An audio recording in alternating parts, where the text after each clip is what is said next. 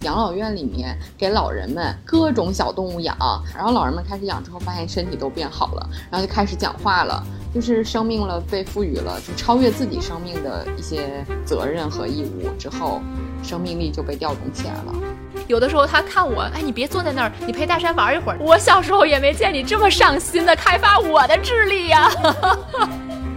虽然好像看上去是每天早上你在陪他遛弯儿，然后你在陪他，嗯，你在给他喂食，但实际上就是我回归到我刚才讲的，你你到最后你想想到底你们谁需要谁？这是一档嗑着瓜子儿讨论生老病死的播客节目。我们会尝试在轻松坦诚的对话中，讨论如何优雅坦然地应对从中年到老年的各种变化，无论是自己的还是父母的。大家好，欢迎收听中年延长线，我是倩倩，我是大聪聪。有一只可爱的小柴犬，名字叫做斗金，还有一个英文名叫妮娜。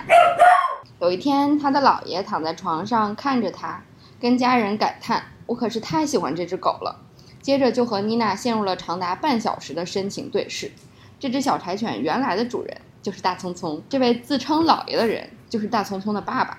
在大聪聪的童年印象中，叔叔是一位十分严肃，甚至可以说是严苛的父亲。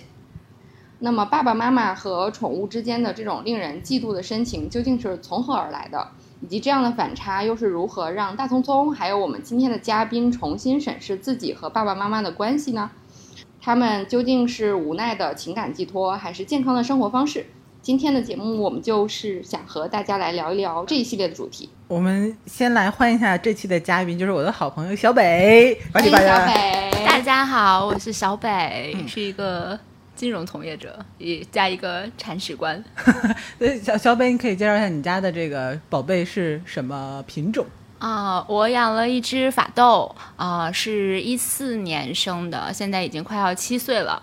它的名字叫做大山。对，之前是我同事问我要不要养，所以我从它一个多月的时候就先斩后奏，在没经过爸爸妈妈同意的情况下，就把它抱了回来。我我先把它抱回来之后，我就先跟我爸我妈说是要过渡一下，本来是说说我替别的同事养一段时间，然后我当时就想的是，在这段时间里面，我一定会尽快使用各种方式让他俩对，就是把这个大山留爱上这只狗。所以就是叔叔阿姨一开始是就是拒绝养宠物的嘛？嗯，对，因为我妈其实是比较怕带毛的东西，所以她一直都挺害怕这种小动物的。然后我爸呢，一直就是觉得这是一个比较大的责任感，所以他也是不太愿意就是负担养小动物的这种责任，所以他俩都是没有同意过我养养宠物。所以我只是说我是暂时寄养一段时间，他俩才勉强接受的。对，但是后来就一发不可收拾了。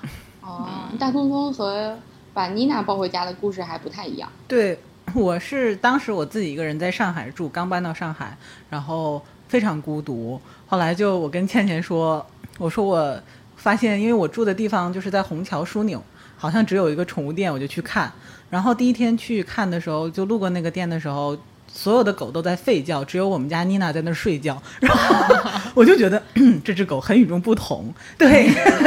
但是就是很可能和它产生了一个就是连接，但是当时也没有起心动念，因为一方面是我从小我妈也是比较怕狗的，所以我爸一直想养狗，但我妈拒绝，所以我也就觉得养宠物这件事情跟我没有关系。第二一个也是我自己，因为对狗不是那么了解，所以多多少少会有一些恐惧，就害怕。但后来的话。第二天不知道为什么，就我回家的路上，我就觉得这只狗就应该叫妮娜，真的真的。然后后来就他就那个小眼，他抬头看我一眼，然后他接着睡的那个小眼神儿就一直在我脑海里来来回回的。然后第二天又因为我没有什么事情，然后又因为没有什么事情做，我就去到又去到那个宠物店。然后第二天妮娜是醒着的，然后呢，当时它还有一个店员在那里，所以它就很会销售，就是销售里面一个环节就叫体验感，他就把这个狗抱出来跟我说。你抱一下试试，它很乖的。因为我当时就是没有任何经验的人，我会问他一个问题，就是很愚蠢，就是说他咬不咬人呢？然后说他他会不会欺负我呀？就会问这种问题。他就说你试一下，我就把妮娜抱了出来。然后妮娜就是他，我抱他出来，他就一下子把头搭在了我的肩膀上，然后就非常的信任和依赖，就那一瞬间，那个就觉得你不想再把它还回去了。看到那个环境，对。然后妮娜其实后来我对她理解，她是一个其实有点胆小的狗，所以她当时那个不是对我的信任，那个是她出来之后她害怕，所以 她就贴在了我的肩膀上。那后来我跟她就大概在那里坐了二十分钟之后，店员过来说怎么样？然后她当然会有一些话术，说 没关系，我们会帮你养的，你养不了你也可以送回来，七天之内之类的，不拉不拉的。所以我当时。就想脑子就一充血，就说那我就拿回去养一下吧。当天我就把妮娜带回了家，然后就长开始了长达我们两个人就是呃这样的大概将近一年的只有我们两个人的这样的生活的颠沛流离的生活的颠沛流离的生活。对，然后这中间反正也有很多波折。对，直到去年因为工作的原因，我觉得呃妮娜她长大了，她有自己的思想啊。那我工作。经常要出差，如果把他送去寄养的话，我觉得对他很不负责任。嗯，所以我再想一下，就是确实可能这是一个取舍的问题。然后跟爸妈沟通了一下，做了他们很长时间的思想工作，然后就送给了爸妈。然后直到现在，就是他们肯定应该是不会还给我。太难了。对的，对的，就是妮娜现在跟我爸妈已经生活快一年了。对，嗯。但是据我所知，小北也是一开始虽然是大山和你一起认识了爸爸妈妈，但是现在你们的家庭关系是，呃，是这样子的，就是最开始大山还有我爸妈，我们是幸福的一家四口，然后养着养着呢，到去年的时候，啊，到一九年的时候，我有一个工作上的交流的机会，就去了深圳。然后我去了没多久呢，我爸我妈就说啊要来看我，然后他们为了带着大山一起来看我呢，他们就从北京开车两千四百公里，为了带着大山一起，然后就开开到深圳这边，然后他们就是一边开车一边玩儿，就带着大山去了很多不同的地方游历了祖国的大江南北。是的，大山已经打卡了祖国的很多城市，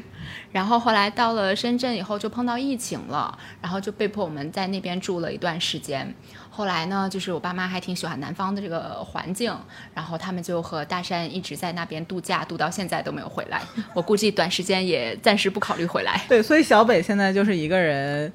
独居在北京，然后爸爸妈妈和大山幸福的生活在南方，空巢老人我。所以我们俩有时候经常交流，就是想狗的心情和这种就是很无奈。对，对我有时候会特别想大山，已经导致我现在可能在小区里都属于一种就是遛狗的叔叔阿姨害怕的人群，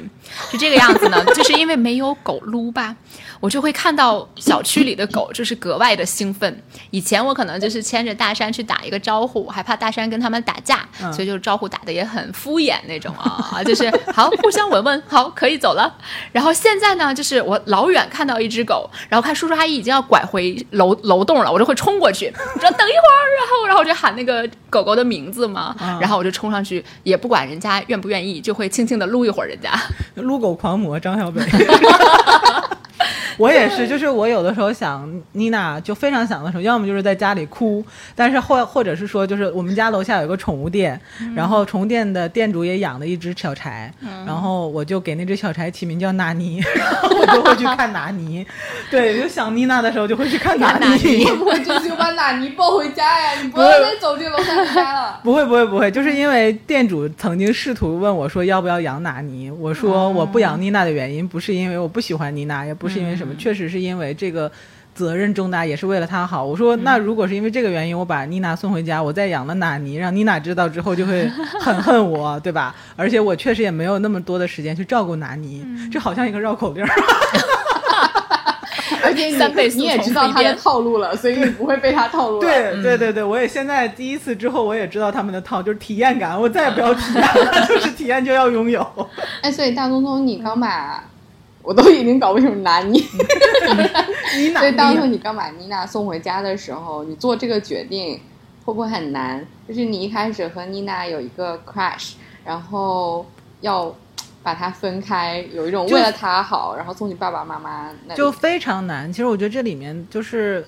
其实做把她送给我爸妈的决定，不是第一次跟妮娜分离，我是会明显感觉到在。我养它这一年里面，我们的感情是逐步加深的。就是它最开始抱回家的时候，因为它会小狗的话会磨牙咬人，那我又比较害怕狗，所以当时又因为疫情，所以自己就会陷入很焦灼，我就把它送去了狗狗学校。那第一次把它送去的时候，其实我坦率的讲，只有那一瞬间会觉得很难过，但更多的是那种释很释放，还是哎呀，他终于走了，就是他终于去上学了，就是有那种哎，熊孩子终于离开家了，对，然后。但而且当时就是不会有那种特别强烈的分离感。那后来把它接回来之后，它就变得非常规矩，然后是一个非常听话小狗狗。我又跟它住了一两个月的时间之后，又因为搬家，所以我就想说暂时再把它送去那个狗狗学校，再呃再住一段时间，再进修一下。结果那次他走的时候，我自己都没有想到，我就开始狂哭。嗯，因为妮娜也是我养的第一只狗，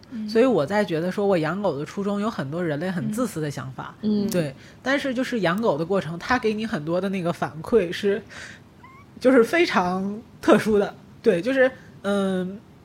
就比如说，就是它会让你觉得说，哎，你当时养它有一些想法就是目的不纯，然后你会觉得说自己很自私。对，然后可以成为更好的自己吧。对，就对，首先他疗愈了你，对吧？就比如说我养他的时候，我是一个抑郁期，那他对你的陪伴是最无私的。虽然好像看上去是每天早上你在陪他遛弯儿，然后你在陪他，嗯，你在给他喂食，但实际上就是我回归到我刚才讲的，你，你到最后你想想到底你们谁需要谁？是是他给了你起床的理由。对，就包括我爸现在也是，就是其实他。我爸就是风雨无阻，每天早上都会遛它，会给它下雨的时候会穿小雨衣，然后然后带它出去淋雨。对对对，然后这个过程里面，其实包括就是我觉得有的时候狗犯错误，你站在人的角度上来讲，最开始你都会想怎么去处罚它、惩罚它，让它下次不要给你造成麻烦。但你，我觉得是养了妮娜之后，我会站在它的角度去想成因，比如说小北刚才讲的狗狗咬东西。妮娜受训回家之后是从来没有咬过东西的。当她第一次把我拖鞋咬坏的时候，我就会觉得说我很生气，你为什么咬我拖鞋？但是后来我发我去翻了监控录像，我发现是每天妮娜六点半的时候，就我下班的时候，她会在门口等。她咬拖鞋的时候，一定是我下班晚了，然后那个拖鞋上是有人的味道的，对，她就很焦虑，她怕你不回来，然后她会去咬。对，然后你就会觉得，那你单方向的惩罚她这件事情是非常。自私的，对，然后，所以我就觉得说，就是狗有的时候它给你的经历是非常独特的。但我现在觉得有的时候你也分不清是狗需要你还是你需要狗。有很多时候你这种付出其实是真的是在满足自己。当然，就是说狗需要你的照顾，但就是另外一方面，你真的也是心甘情愿的在做这个事情。等我再。把它带回来，然后我们俩相处了半年之后，我把它准备送给我爸妈之前，其实我当时非常纠结，我是在工作和照顾妮娜之间，我真的就是来来回回的权衡，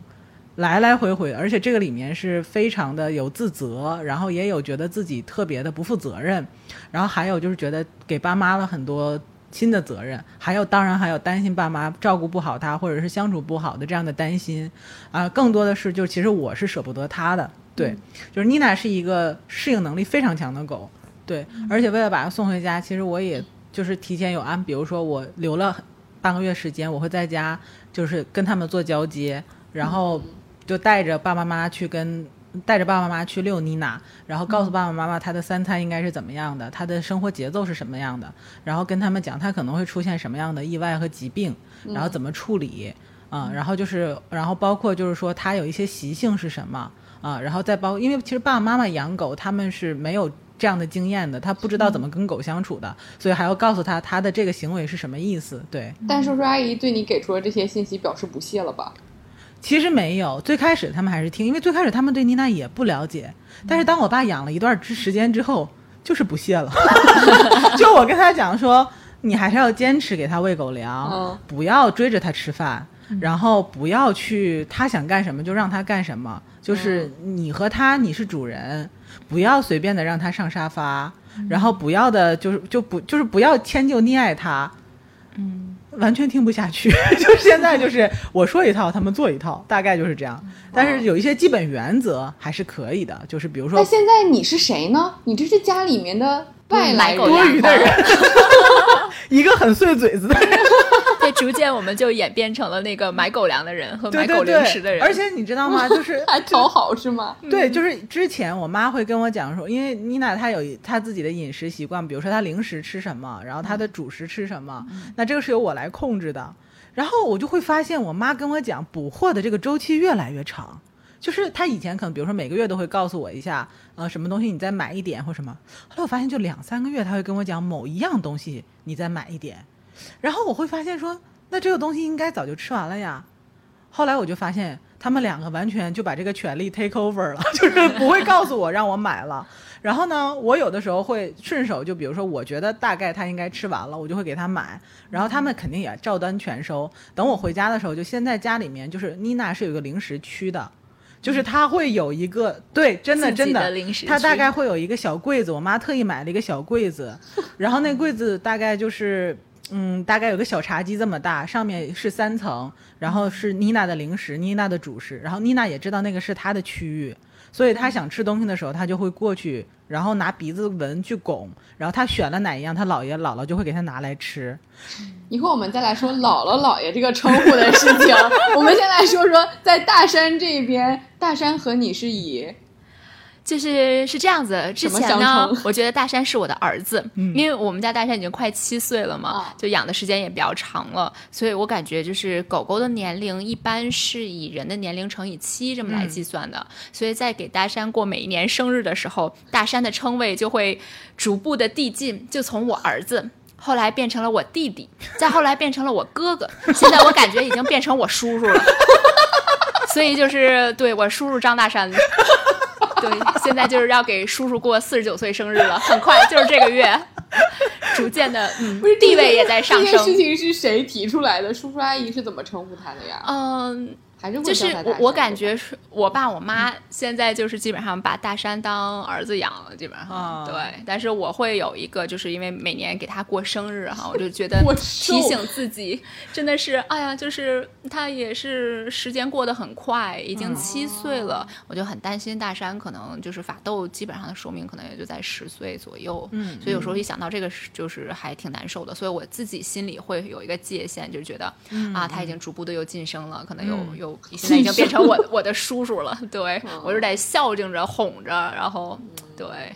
我们先说说大山带给叔叔阿姨的快乐吧。但叔叔阿姨是怎么一步一步接受了这怎么你 的沦陷的骗局呢？走进了你的圈套。这还是要有一个小技巧的，就是刚开始我把那个大山带回家，我不是说是临时过渡嘛，然后说先寄养一段时间。然后呢，为了让我妈、我爸尽快的跟他产生那个情感的连接嘛，嗯，然后我就把这个起名字的这个大权交给了我妈。然后我当时心里就想啊，就是如果这名字是我妈起的，我妈肯定就会就是更更情感上更愿意接受他，然后他会。对，我觉得真的，我插一句，我对张小北认识这么多年，我觉得他把有限的心眼儿全用在这件事情 上，有限的心眼儿，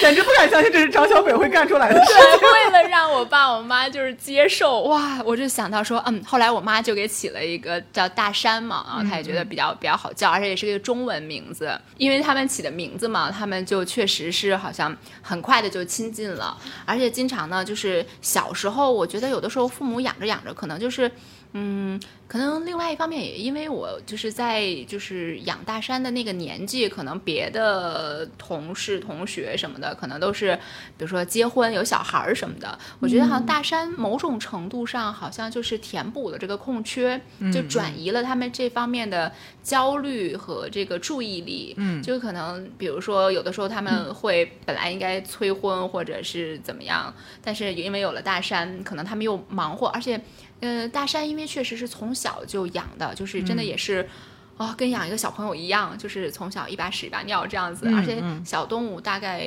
前六个月都会在家里就是随地大小便嘛，对对对，对嗯，然后就跟照顾一个小朋友一样，就我妈、我、我爸也付出了很多，就是精力，然后也就是脾气很好，因为有的时候他真的会，嗯，就是说在。就是到到处拉尿嘛，嗯嗯也也是比较比较麻烦的，你要马上去清洁，不然嗯家里有味道什么的。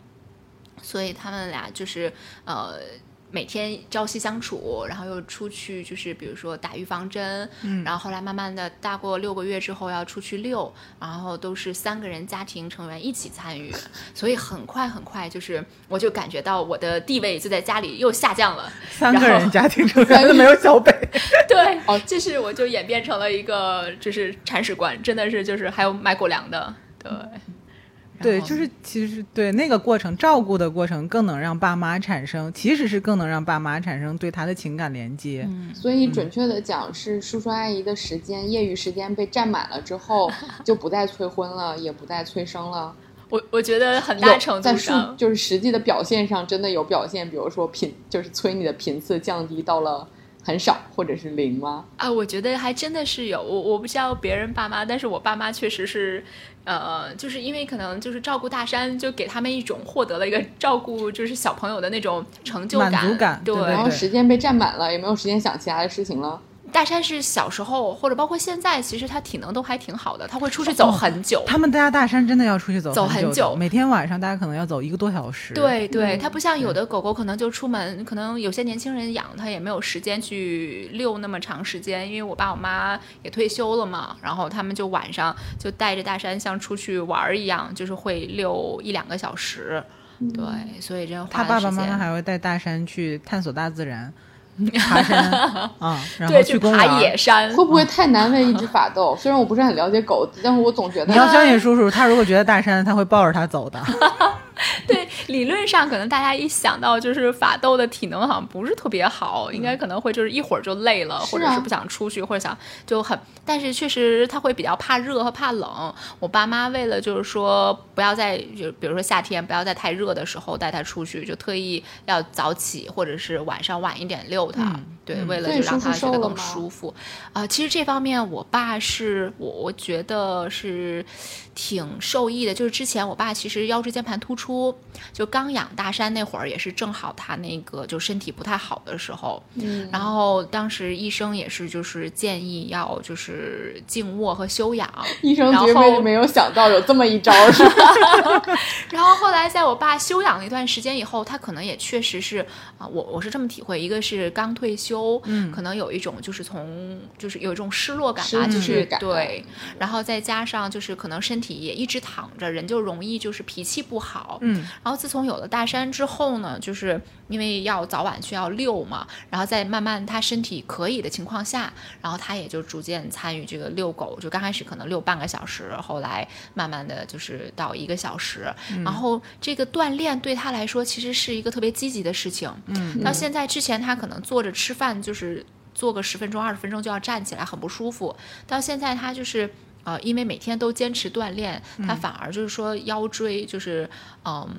这个疼痛感就减轻了很多。嗯所以其实我觉得他跟大山是一种互相治愈的这么一个互相疗愈的一个过程。嗯，所以我大我爸现在也是特别宠大山，特别溺爱大山。对，是不是叔叔在他身上获得了一种这种生生命的共鸣？对，是的，我觉得是有这个这个原因的。就是我爸爸正好也是要退休了，所以就是他，我觉得妮娜给他带来的第一个就是充盈了他的时间，要不然的话，他可能每天就是呃看电视，然后可能其他的爱好也不是很多。嗯，对，但是妮娜会规律她的生活，比如说早上六点钟就会扒着她的床沿儿叫她起床，然后他们两个就要出去遛，然后晚上她要有一个事情，而且妮娜在的话，我爸就是经常酒局就会少了，然后酒局时间就完全被缩短了，所以这对他身体肯定是有益处的。然后再加上他每天的运动量得到了一定的保障，而且真的是父母他们养了狗之后，他就会想着说带狗出去。那这个过程，第一个他也有接近自然、开放，就是他的心胸就会开阔一些。第二一个就是他跟狗这个互动过程，狗也会给他一些反馈，就是感谢呀，然后很开心啊，就他会觉得他的生命不再是让自己开心了，他还要让狗开心。对，他会有一个更大的目标。对，就是之前我们说的那本《最好的告别》里对面，就是他也会跟踪医院里面，不是呃养老院里面给老人们各种小动物养，就是可以认领。狗、猫、小鸟，就是养什么都可以。然后有些老人一开始就是拒绝的，嗯但是真的最后就是强迫老人认领，就是他们必须要参加这种项目，就是你得挑养。然后他整个这个养老院的机制就是这样。然后老人们开始养之后，发现身体都变好了，然后就开始讲话了。就是生命了，被赋予了就超越自己生命的一些责任和义务之后，生命力就被调动起来了。对我妈也是，就我妈最开始是很怕妮娜的，在妮娜回去的头三个月，我妈其实有的时候都不敢单独跟妮娜待在家里。虽然妮娜是没有攻击性的，但是她就是会害怕。嗯嗯，但是随着这时间增大之后，而且就是我妈是负责给妮娜煮肉吃的，嗯，然后妮娜就会每次看见我妈煮肉的时候，就屁颠儿屁颠儿跟在后面。你知道柴犬就会有那个微笑脸，就是、就是那样哈哈。然后对，然后我妈就逐渐的接受妮娜跟她的亲密距离逐逐渐的缩短。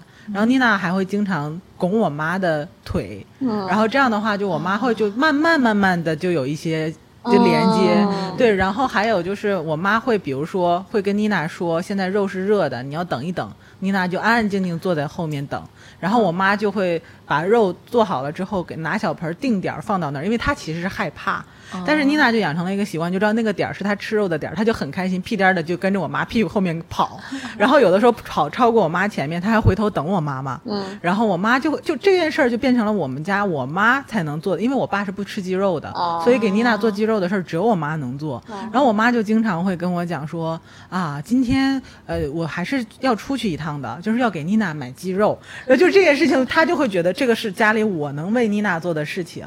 然后她有那种我自己的成就感。因为阿姨本身是特别宅的人啊。对我妈就是可以一个礼拜十天、十五天不出门的人，然后她会现在要给妮娜了是吗对，现在就是每天就是要给妮娜，因为肉要新鲜。我们家现在吃排骨的顺序是，排骨先不要放盐煮，第一波出来最好的肉给妮娜一样吃一样，然后碎骨头给我吃。碎骨 就是一样肉扒完了之后，那剩下的骨头那些带点肉的那个东西，就是我跟我爸吃，就是对这样的。你有没有发现，也是养了宠物之后，就是爸妈比如说吃到什么好吃的，他会优先想到要给那个，他会想这个东西狗能不能吃对，然后怎么样才能给狗吃。那你们会吃醋嫉妒吗？我刚开始真的有一阵儿会，我先说我自己啊，嗯我是有一段时间真的非常难过，我觉得他不再跟我是最爱我的了。就是有一次我，你也不是很在乎叔叔阿姨爱不爱你是吧？哎，还真的是，就是我觉得我爸，如果我爸很爱他，我觉得是没关系的，对我来说。但是就是妮娜对我爸的依妈的依赖，让我有一段时间真的非常失落。就是，嗯、因为我养妮妮娜一年，她都是跟我睡，不是在我不是她最需要的人啊。对，然后后来她就是跟我爸在一个房间睡，虽然她都是独立的在自己的窝里睡，但是有一天呃我回家了之后，我爸其实还是希望能创造我跟他的交流的，所以就把他的窝搬到了我的屋子里。哎呦，然后晚上的时候，妮娜就静静的，我就听到她有，我们都睡下了，我就听到妮娜就是站起来，小爪子吧嗒吧嗒吧嗒就走到了那个屋门口，因为我们睡觉都是关门的，哦然后他就走到屋门口，然后我就觉得我说妮娜你在干什么？他也不理我，然后我就开灯看，他就是一个人很孤独的对着门坐在门口。然后我说你是要出去吗？然后他就看着我，然后我就把门打开，他就吧嗒吧嗒吧嗒跑到我爸屋的门口，然后就在那儿又是坐着，然后我当时就眼泪下来，真的我就觉得说，我就觉得说你不再爱我了，就是这种感觉。对，然后我就会体会到，就是说，哎，你养了一个孩子，你真的是你也要工作呀，然后你把他交给姥爷，然后我在挣钱养你啊，然后我也养了你一年啊，你才回来三个月你就不爱我了，然后哦他不就是，而且你又没办法责怪他，就是他不是故意的，他是真的是很自然的折射，就是谁对他好，谁花时间陪他。他就会很自然。然后后来我说：“妮娜，你干什么呀？”然后我说：“妮娜，我说你跟我回去睡觉好不好？”然后他就真的想了想，然后他就跟我转身就回去了。然后但是就是那一天我真的特别难过，就是我就觉得你不爱我。然后后来我是跟倩倩，后来我打了电话，我就说我觉得很难过，就是就是觉得自己是不是做了一个错误的决定，就是。呃，那一刻你会觉得你真的是非常爱他，就是你失去他那个感觉，你就失去了，才知道什么叫失去这个爱了。嗯然后我就想说，但我现在又不能很自私的说，我工作不做了，我要把狗因为。他一开始给你了无条件的对爱，就在你的人生中第一次让你感受到了无条件的爱，对吧？对，然后但是他现在把无条件的爱给了别人，这个人还是我爸，而而且是我自己选择让他去给的。那我这个时候如果做一个很任性的决定，说不行，这个狗我还要拿回来，我还要自己养，我觉得非常任性，非常。自私。嗯对，然后后来倩倩跟我说了一句话之后，我觉得就是还挺开示的。她说，其实你如果是爱他，你就希望有更多的人去爱他。那现在就是他跟你爸爸这么快就产生了这么强的信任和这么好的互动，你也感到高兴，因为这世界上除了你以外，就是还有另外一个人，就可能甚至比你更爱他。然后我想了想说。哦，也是有道理的。我觉得这个还是就是要站在更高的角度去看这个问题的。嗯对，所以现在我对这件事情还是挺释怀的。对，就是比如说我回家了之后，妮娜本来就是一个很傲娇的狗，对吧？它就一开始肯定是兴奋的，然后可能后面就是傲娇脸，然后可能要经过一两天的时间才会跟我熟络起来。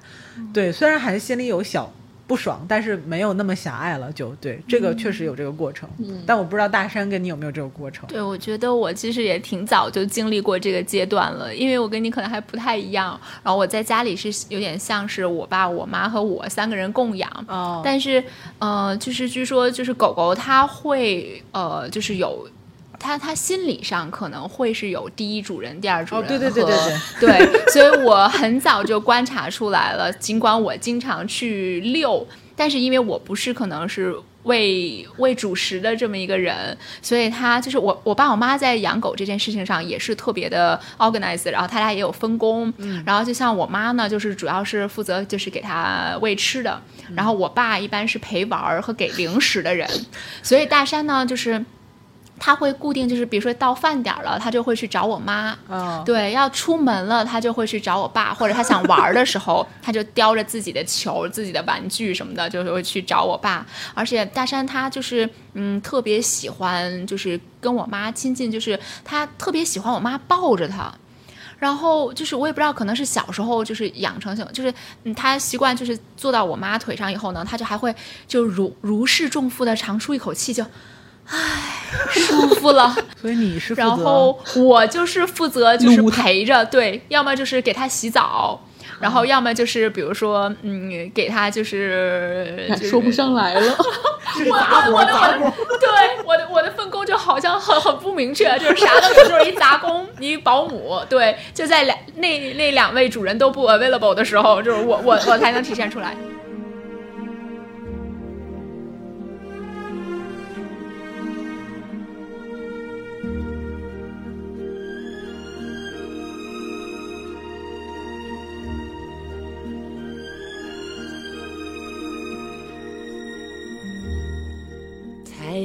As old as time, true as it can be. Barely even friends, then somebody bends unexpectedly. Just a little change small to say the least, both a little scared, neither one prepared.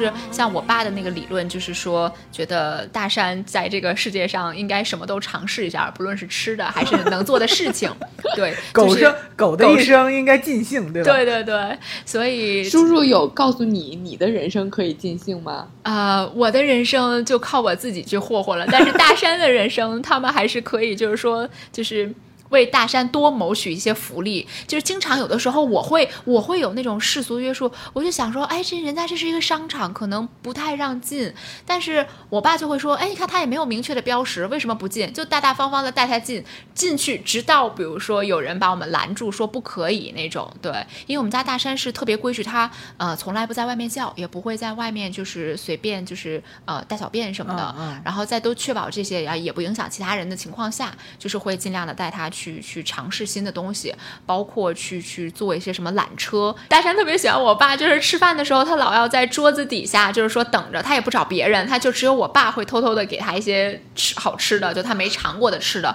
我有的时候说，哎那些东西带盐，然后不能吃多了。说没事就一口，就给大山尝尝这是什么味道。而且我爸真的会跟大山对话，因为我不知道那个那个叔叔阿姨有没有跟妮娜对话？会的，就仿佛就是他们就认为就是是听得懂一样的，对。狗是可以听得懂的。对。因为有我知道，我是想说和我一样不养狗的人，就是也可以聊，不要不要觉得说有有养狗的人会觉得狗通人性嘛，嗯。那不养狗的人就说他可能只是能辨别你的声音的语调来辨别你的情绪，但不是的。最新的研究是科学家们发现，狗既可以听得懂就是情绪，也可以听得懂语言的意思，它是可以组织的。嗯嗯，我也觉得是因为之前我跟老师交流的时候，大嗯老师都会告诉我说，他其实是个条件反射。比如说你跟他讲 “no” 这个词，你要在他小的时候建立，就这个就是禁止的意思，嗯他会听到这个声音，他会和这个意思形成一个反射。呃，那我之前和妮娜基本都是这种反射，比如说 “no”。然后或者说 good 或者这样，然后或者做或者是啪，这种我理解就是他是对这个声音产生反射。但是近期我爸超越了不可能，我养妮娜的一年时间，我跟他说妮娜去喝水，他是听不懂的。但是回家之后，他现在跟我爸，就我爸说妮娜去喝水，他就会知道会去喝水。然后我爸会说妮娜你过来，以前妮娜我说妮娜你过来，他是不会过来的，因为他很傲娇。但是我爸跟他讲妮娜你过来，他就会过来。可能长大了呀，对，也有可能他是在在进化，所以我觉得这个理论可能也是成立的，就是他可能也会理解第二套语言体系。对，嗯，但是就是就是小北的爸爸，我是认识的，叔叔在教育小北的问题上，绝对是一个非常理性，然后非常的严明，而且是非常的有原则的一个叔叔，而在大山身上泯灭，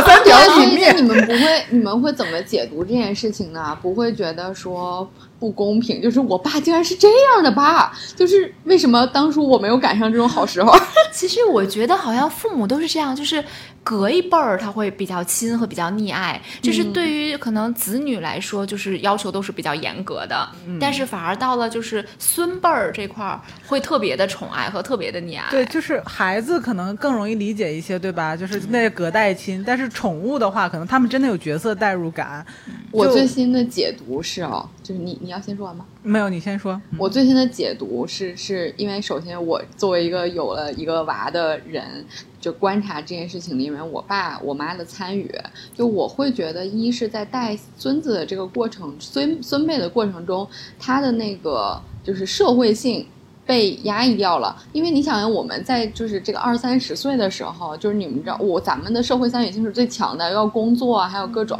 然后你就会表现出来比较强的这种社会规则性。等到他现在这个年纪，他就更在乎说，哎，其他的事儿都是过眼云烟，就是开心不开心，然后还有谁是我最重要的人，谁是最重要的关系，他会有更强烈的感觉，就是这个对他来说更重要，所以他就会在这件事情来倾注更多的事情。而我现在作为一个就是职场女性妈妈，就会觉得我的时间是有限的。所以我对于孩子的耐心，虽然他现在是一个小天使，我非常确定，我觉得大概他上了初这个小学的时候，我就耐性就没了呀。我肯定就是更多的给出指令性的，或者会觉得，哎，这么忙还要消耗时间在你身上，就就那个感感觉是会不一样的。所以我们小的时候，可能爸妈也是同样处在这种精力有限，然后社会性和天性没有被完全释放出来的一个状态。对，我猜测啊，他们其实我不知道小北爸妈，我知道小北爸爸是会偷偷摸摸的喂大山零食，嗯，然后我爸就是那天在我眼皮子底下就喂妮娜雪糕，而且就是我当时说不行不能吃，然后我爸就置若罔闻，对呀、就置若罔闻的又喂了一口，然后我就真的当时就是有一点我说爸这个不行，真的不行，然后你知道我爸做了什么？我爸就跟妮娜说，不是我不让你吃的。把责任推卸到你身上。对我爸呀，那个就是曾经那个家里面就是一言九鼎的人，人对、嗯他现在要跟妮娜去解释一下，就是不是我不给你吃，然后还有就是我跟他，我觉得这一点上就是。可能你在隔代教育上，可能这个类比也不太合适啊，但是确实你有一些原则，对吧？就是你在教育孩子时候有一些原则。我跟我爸说，这原则就是，其实我们都是为了他好。比如说人的饭菜就不能给他吃，因为就是高油高盐，对它就是不好的。那你也知道，就是小北刚才也讲了，其实狗也非常聪明的知道这家里面它是谁是它的第一主心骨，谁是侍婢，然后谁是专门喂饭的，他就知道，比如说我在吃饭的时候，我就可以在我们家的餐桌茶几上吃。他虽然在我的旁边看着我，因为我从小给他养成的习惯是我不会给你的，你看吧，嗯嗯啊，然后他就还是会看，但是他看一下，他也知道没戏，他就走了。但是你知道，就是我爸我妈现在已经就是为了不不造成他们拒绝妮娜的尴尬，他们都是在厨房里面站着吃饭。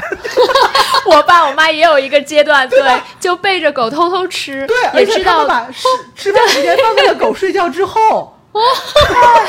你能想象吗？好感人呢。真的对，就是因为他们觉得狗，我在吃饭的时候，狗在旁边看着我，我是他忍不住我忍不住，要我我不忍心拒绝它，但是我又知道这个不行，那怎么办？我就是无限的延后我的时间，在他看不见的时候，然后在我、我站着他够不着的地方，所以我爸我妈现在都是站着在厨房吃饭。所以你们赞同说，宠物之所以能得到这么多所有人的爱意，就不只是你们，还有爸爸妈妈，是因为他们就是长了一萌萌的眼睛，更像人类的小婴儿，然后激发了你原始的保护欲吗？这个是有一个科学研究的，就是说狗它其实它这个眉骨这个地方啊，它望着人的时候，他那个形态和婴儿的那种形态是很像的，所以确实潜意识里会激发你的保护欲。但我觉得更多的是我自己的体感是，更多是你们平时的相处，你们之间你对他的爱的产生，你不愿意看到他没被满足，对，就好那为什么我们小的时候，你们两个小时候没有得到这样子的无条件的美我们不配吧？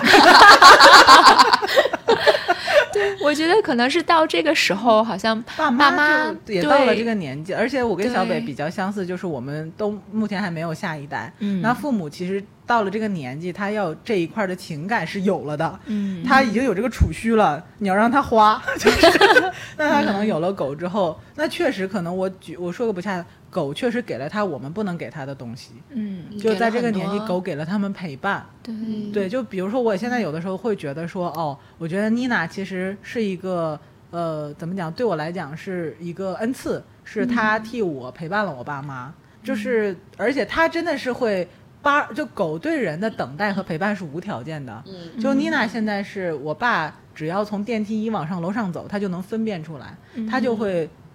在那个门门口等着，对，然后会趴着等。然后刚嗯开始回来的时候，就是他会扑我爸。那我们其实是想告诉他，你扑人是不对的。所以我训练了他之后，他就会默默的歪着头等着我爸回家。嗯就是我相信，如果我三十四岁年纪，我现在也天天歪着头等着我爸回家，没准我爸也会迁就我的。但是我要不你试试？我觉得有可能结果也会让你失望。可能就就是用一句话讲，就是我们不配吧。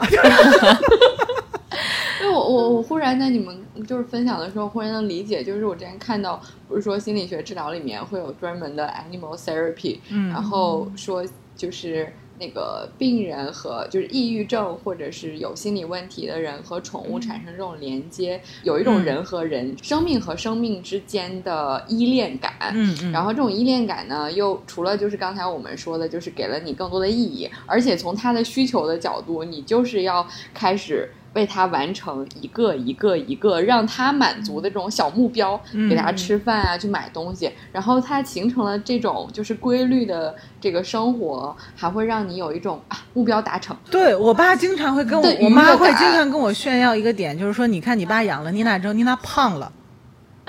然后说谁谁谁今天又夸妮娜很干净，然后谁谁谁又今天说妮娜的毛很好，就他们真的会因为这个产生就是满足和骄傲感。嗯，就像刚才倩倩说的，就是我感觉就是就是就关于疗愈这方面吧，就是以前我爸应该是对工作呃也要求比较高的一个人，嗯嗯就是他，所以他也会有一些。脾气的问题，就会比较急。然后现在我觉得就是，嗯、自从养了大山以后，就是他慢慢的，呃，可能现在也退休的这个状态，就是回归成一个就是老小孩儿这么一种。我感觉他的脾气也柔和了很多，因为其实养一个宠物可能就是磨耐心的事情特别的多，嗯就是那种就是嗯可能本来是容易点火，容易就是让人暴躁的那种事情，在他身上就是他反而慢慢的就是被大山，嗯，就可能也是因为有一种成就感，他可能纠正了大山一个错误的行为，或者是看到大山就是。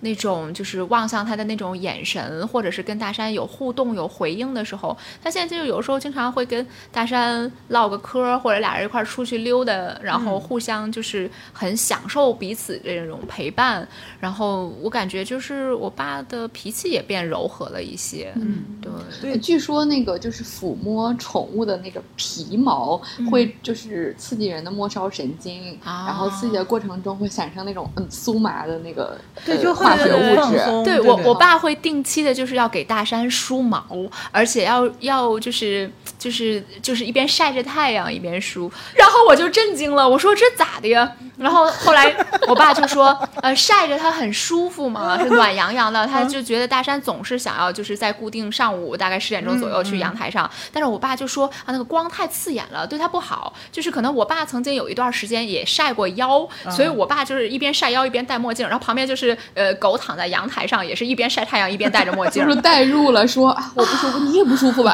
啊，那给你也买一个。对，然后我我爸会为了就是开发他的智力吧，之前我们跟大山就开发了一个小游戏，就是嗯，就感觉这样能让大山，比如说在家里也做一些运动，然后在就是吃零食的时候，因为有有一些说是要开发就是呃狗狗的那个智力，对对对然后会有一些就是那个专门是吃食物的那个漏食漏那个食器，对对对，然后我们就自制了一些这样的东西，然后还有就是我爸。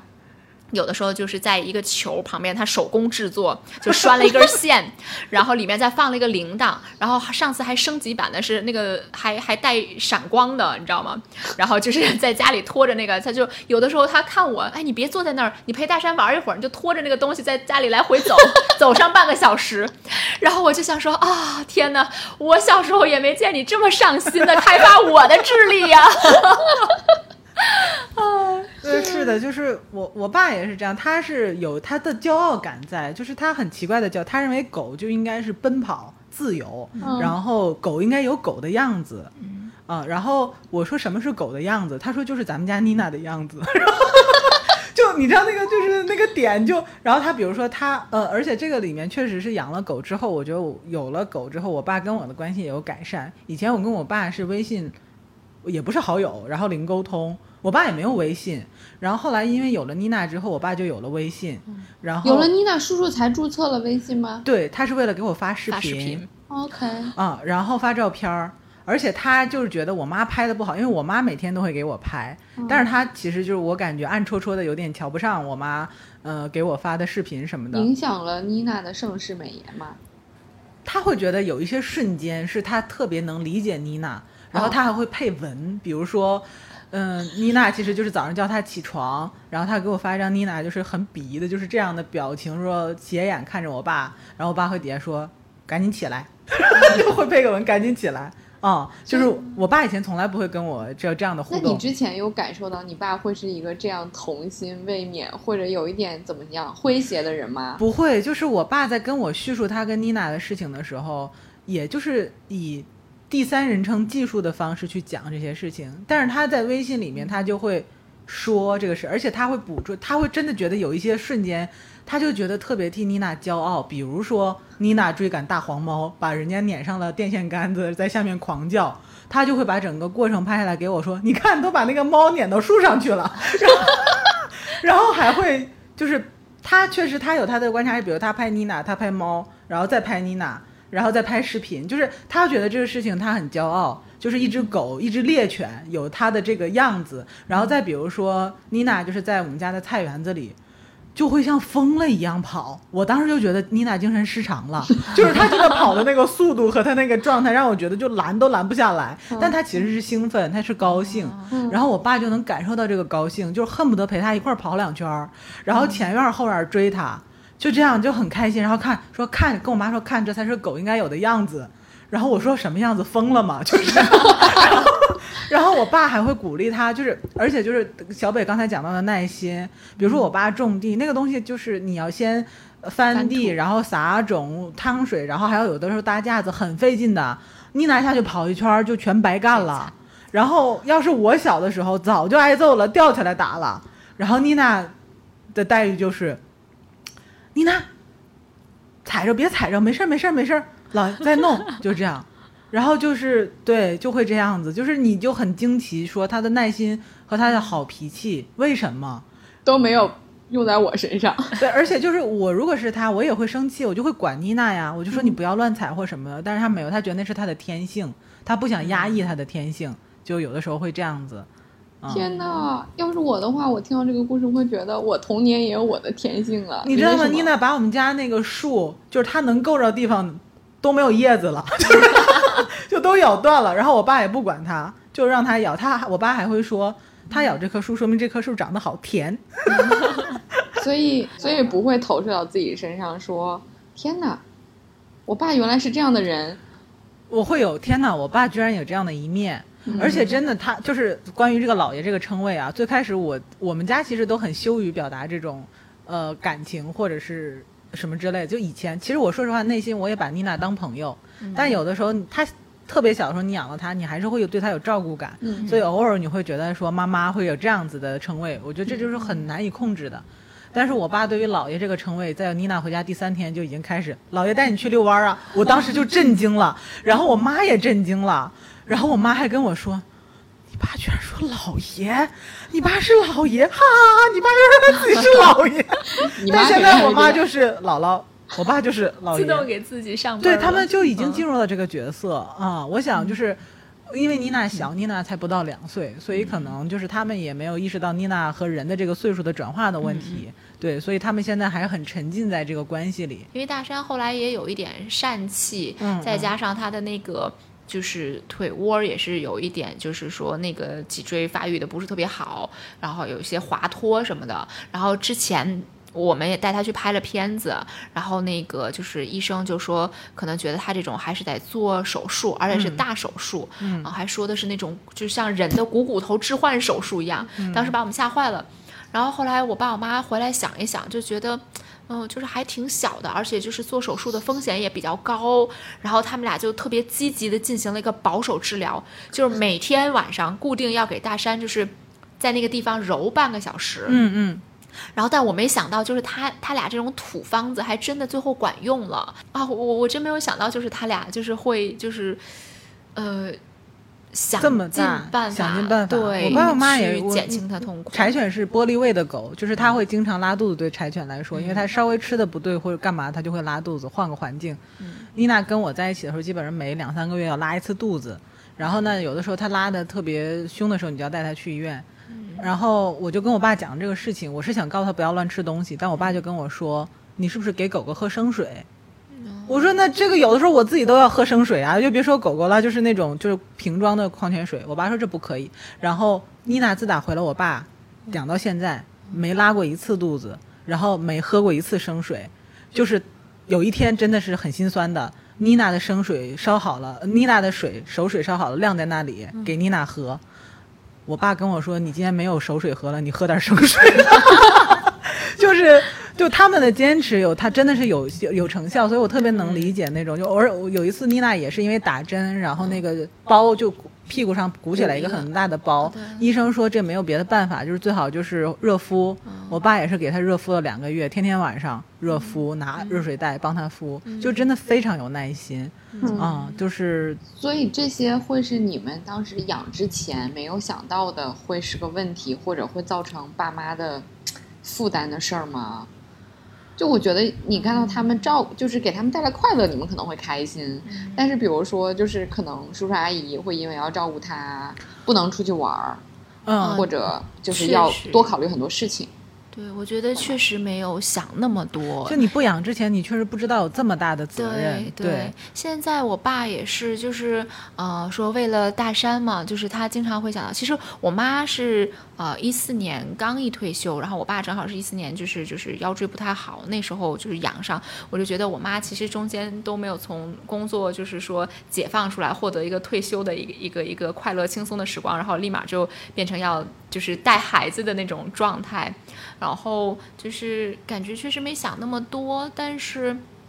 嗯，我感觉就是他们两个就是很自然的，就像当年就是照顾我小时候一样，就是自然而然的，就是这份责任感。他们不认为那个是牺牲，对，他们觉得那个是应尽的义务，真的是这样。我就不是我有问过，就我爸还是很，他是不能忍受妮娜自己待在家里被关在笼子里的，他会觉得妮娜很可怜、很孤独无助，所以他养了这一年多，只有一次是，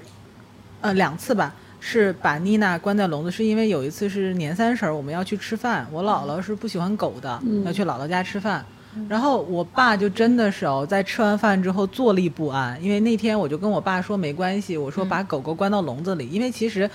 哦，我养过狗，我知道狗在笼子里，它是小的时候住习惯了的话，它是有安全感的，它不会觉得说不安全，反而是你散养，它会觉得不安全。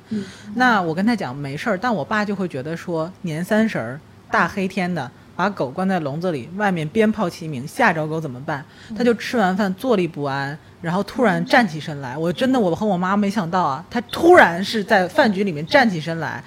跟我舅舅说不好意思哥，狗在笼子里已经关了三个多小时了，我必须得回去，然后穿上衣服就走了。他不认为这对他来讲是一个负担，嗯所以小北和大东通，你们如果对于呃自己打算养狗，或者是打算甩锅给爸爸妈妈们的听友们，有什么样的入门建议吗？无论是从选择品种啊，还是选择他购买的渠道啊之类的。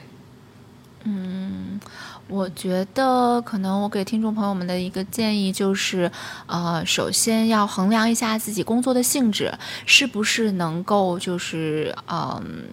就担起基本的责任，比如说你至少早晚能拿出半个小时的时间来遛它，然后以及你的工作是不是相对稳定的在一个城市，不会频繁的出差和就是搬家这种情况，然后再衡量一下你就是呃住所是不是能够就是说，嗯，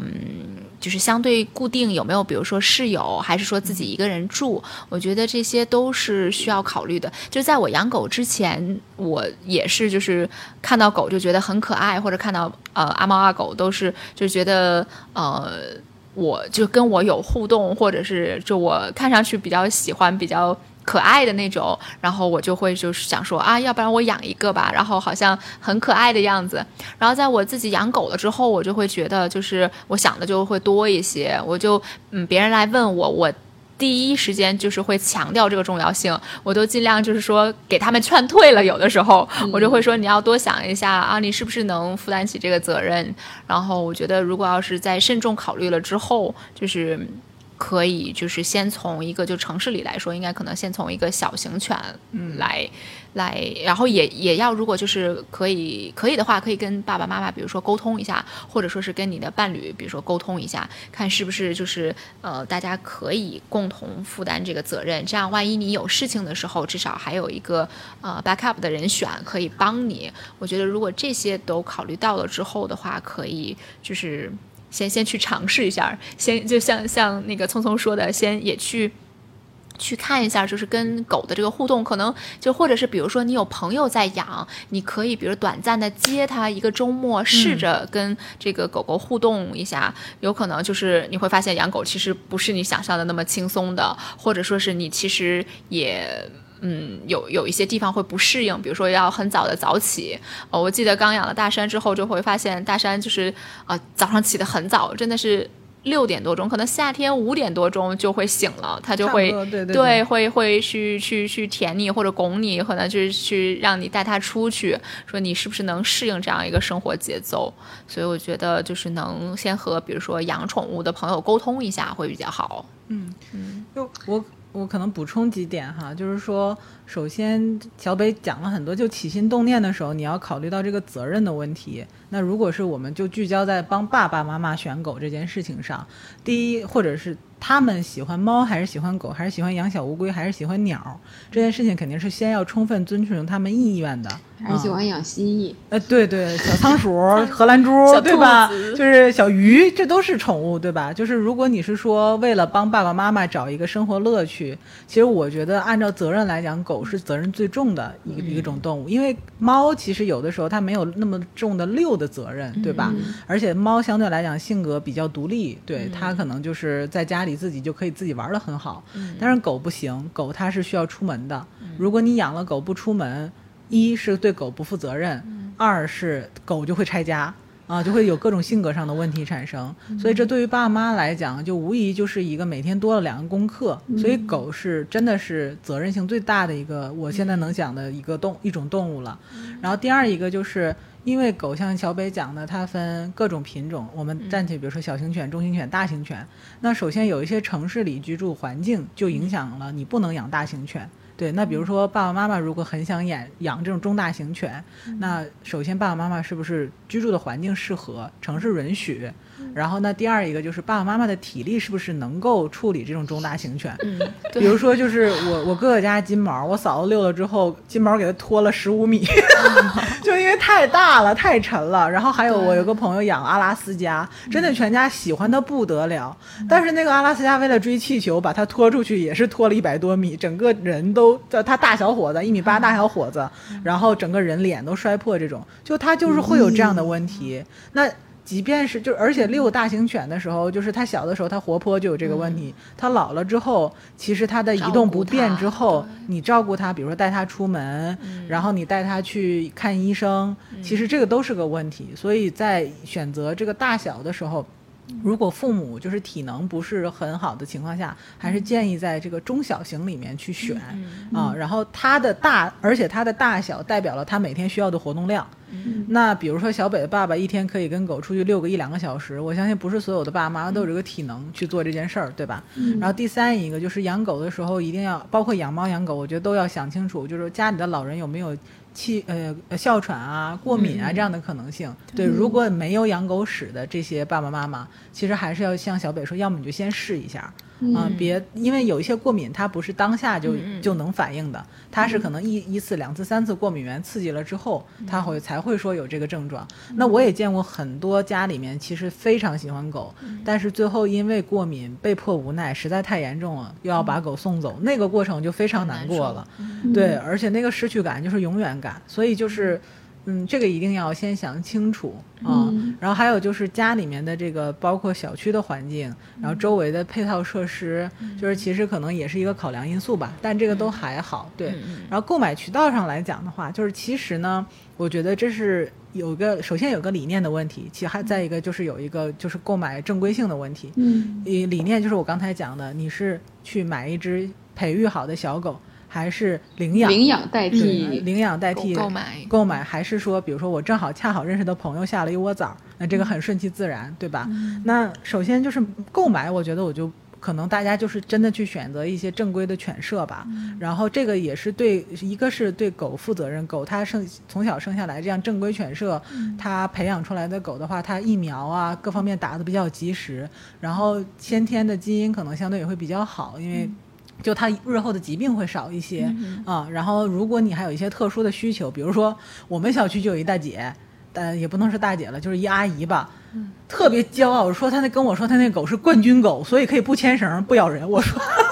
就是他对于这只狗是有冠军血统是有要求的，呃，就是如果爸妈有这种这种需求的话，那就还是请去正规犬舍去购买吧，就不要觉得说图便宜有那种什么私下的狗事儿啊，因为我据我所知，北京其实都已经取缔了，对，所以就是还是希望大家能够选择一些正规途径。那还有一种就是领养，那领养的话，就是说当然是好事情，就是说因为社会上还是有很多流浪狗狗或者被遗弃的狗狗，就是需要人去照顾。啊、但但这个问题确实也有一个问题存在，就是我刚才讲到，如果是被遗弃的狗狗，要么它可能自身有一些疾病，你要做好为它付出的准备。对，第二一个是这些狗狗会有一些心理问题，你要陪伴它我觉成长。得入门级的叔叔阿姨还是不要选择这种高难度的。嗯，但是我必须要表扬一下，我有一个同事，他是一位德国人，他当年在香港工作，然后他在香港工作了很久。嗯、他为什么没有回德国？是因为他当时他在香港就会领养这些就是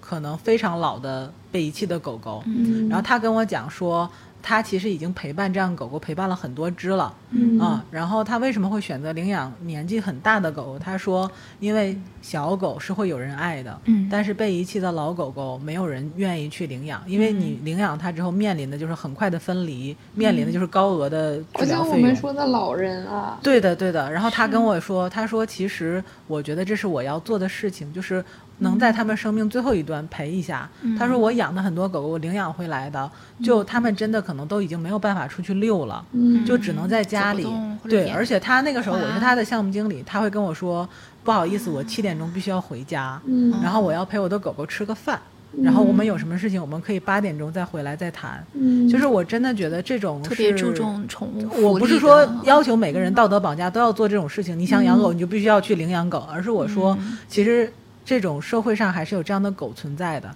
他没办法选择他的出生，他也没办法选择在他的原生家庭一直待到老，待到死。嗯但是他们也需要安慰，需要关怀。嗯其实我觉得社会上还是有很多这样需求的。如果哪怕就是说你你在想狗的时候，养想养狗的时候，你没有确定好，其实你可以去跟他们多做一些互动。嗯、或者至少不要再多生产出来这样对的，一条对的，是的可能，不要被遗，弃而且千万不要遗弃这样的狗，的狗它们真的很可怜，就是，嗯，然后，嗯，就是，所以就是他是一个真的会，他已经陪伴了很多只狗走完老年的这部分，对我觉得这就是一个，也是一个很大的善事。你既嗯然说到这里了，就是我觉得小北可能会比较快的需要准备，在心理上至少要准备这件事情，对吧？嗯，就是如果就是狗狗离开，狗狗带给了我们很多快乐，但是狗狗离开的时候，就还是会带来可能更密集的一种内心的压抑的情绪，这个怎么办？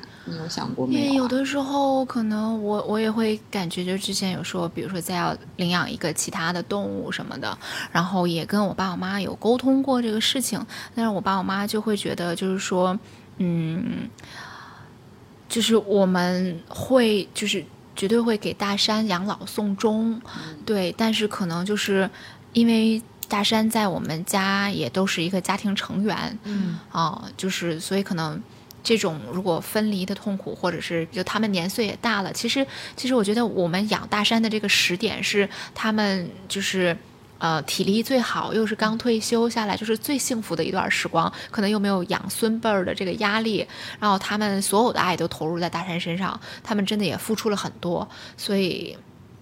我感觉就是，嗯、可能养完大山之后，我们暂时不会再养其他的，就是就是我的爸妈可能就不会再养其他宠物了。但是我我的目标是想说，我以后如果有机会自己成家了之后，我还是会去啊、养一个宠物，或者是领养一个宠物。对，因为我爸我妈经常就是说，嗯，我们。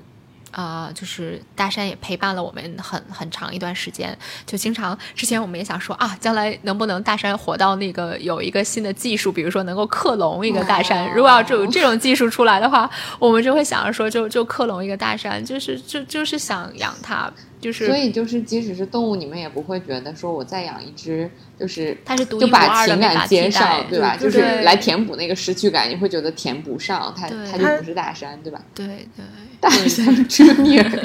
就是它不是我们之前讲的保险，就是你可以这样去接。就这个事儿，我自己其实想过，但是我没有跟我爸我妈，尤其没有跟我爸探讨过，因为妮娜还比较小，对。但是我自己无数次想过这个问题，就是包括我之前其实没有是就这个视角跟我爸聊，而是说。呃，我们要不要再养一只？嗯要么就是陪伴你的。这个对对对，但我是觉得说可能要做一些准备，对。嗯但是我爸就是说，我爸当时以为就是说我问他要不要再养一只狗，呃有更多陪伴，他就是说觉得嗯。有妮娜就行了，然后要么他还会补一句最多两只。那我在我们讨论这话题是说，要不让妮娜再生小狗，就是会这样。嗯我觉得你爸说的最多两只，可能有跟我们生二胎是一个感觉，给老大做个伴儿。对对对对，就是这样的。对对，我也有很多朋友是第一只狗去世了之后，很长一段时间没有养，然后你会发现他第二只狗还是会养跟第一只狗一模一样的狗狗，但是这就是独特性，可能我我没有问过他们，但我觉觉得可能是就是他下一个一是心理准备好了，二是真的可能在那个某一个 moment 他又有一次 crash，就是我觉得会有一种 day of 对就是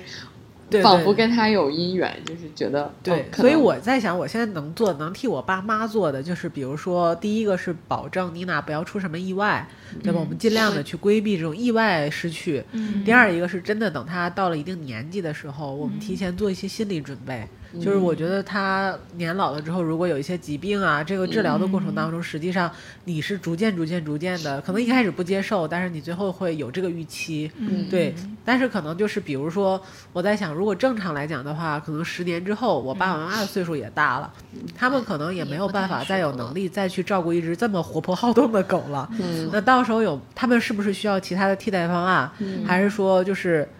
没准儿他们也愿意养我？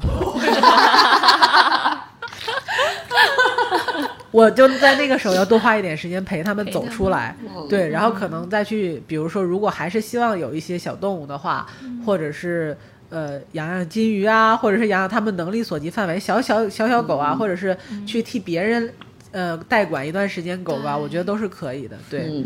，Good news，实。日一本一一直致力于开发机器人的日本 日本厂商已经开发出了一个，就是也是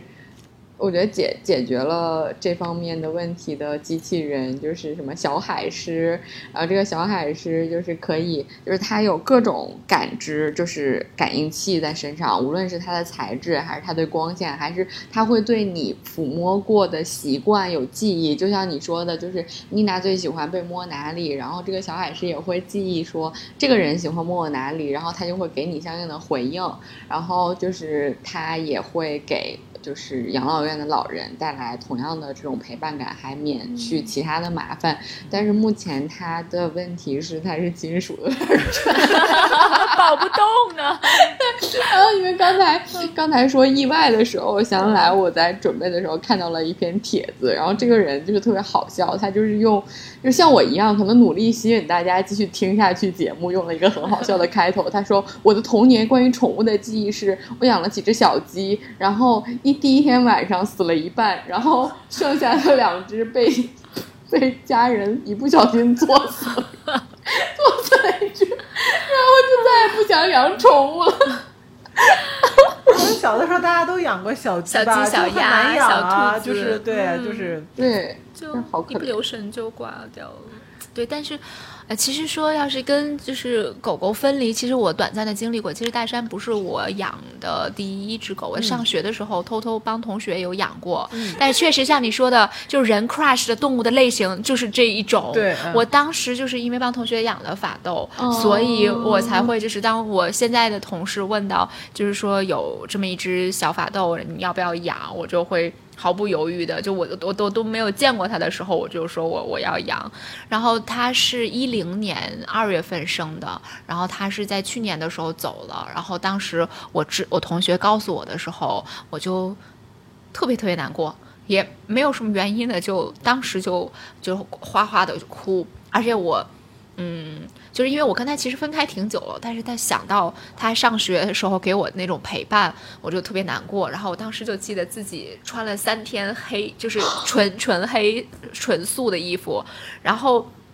当而且那三天我也不怎么说话，然后呢，我的同事可能也就是也会就是感感受到有点什么异样，然后他以为就是是家里人或者老人或者什么，然后就嗯，就是过了几天，等我就是又恢复正常了之后，他还来问，然后很多同事就问，然后我说没有，是我。那个上学时候养的一只狗就是离离开了，然后我说我能为它做的最后的可能就是这样的方式来纪念它，然后就又翻出了上学的时候跟他照过的照片，所以我就觉得，嗯，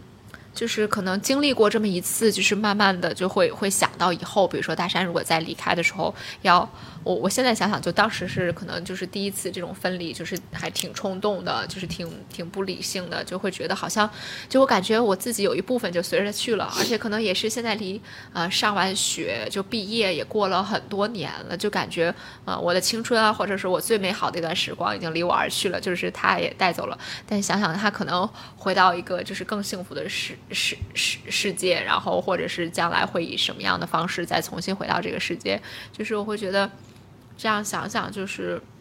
现在有越来越多的人就是养宠物，然后能够就是跟宠物互动，有这种陪伴，然后也是一件挺幸福的事情，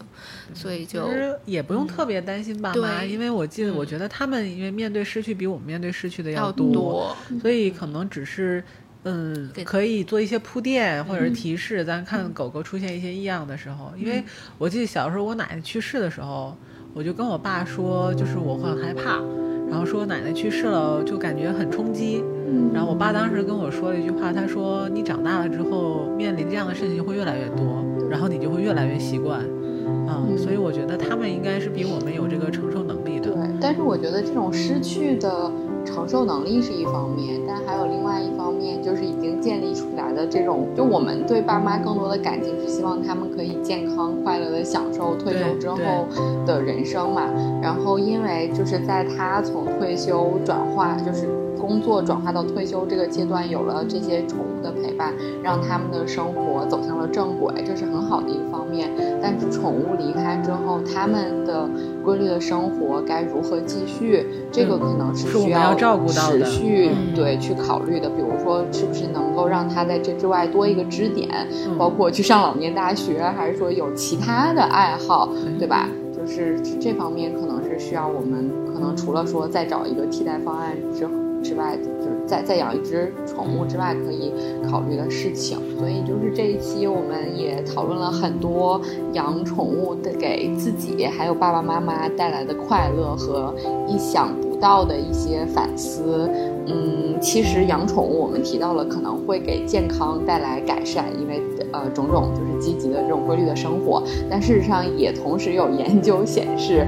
就是呃究竟是因为人更健康的人会选择养宠物，以及他有能力养宠物，所以整体来说，统统计的数据上来说，这些人反而更健康，还是就就它的因果关系是不确定的，所以不要单纯的说，呃，这会让你更健康，然后呃给爸妈养一个宠物，或者不征求他的意见就将一个责任摆到他面前，也不要觉得一个宠物带回家它就可以代替人，它是可以产生陪伴，但它不能代替家人，它反而是让整个家庭的关系和家庭的结构会嗯更平衡，嗯对吧？嗯，所以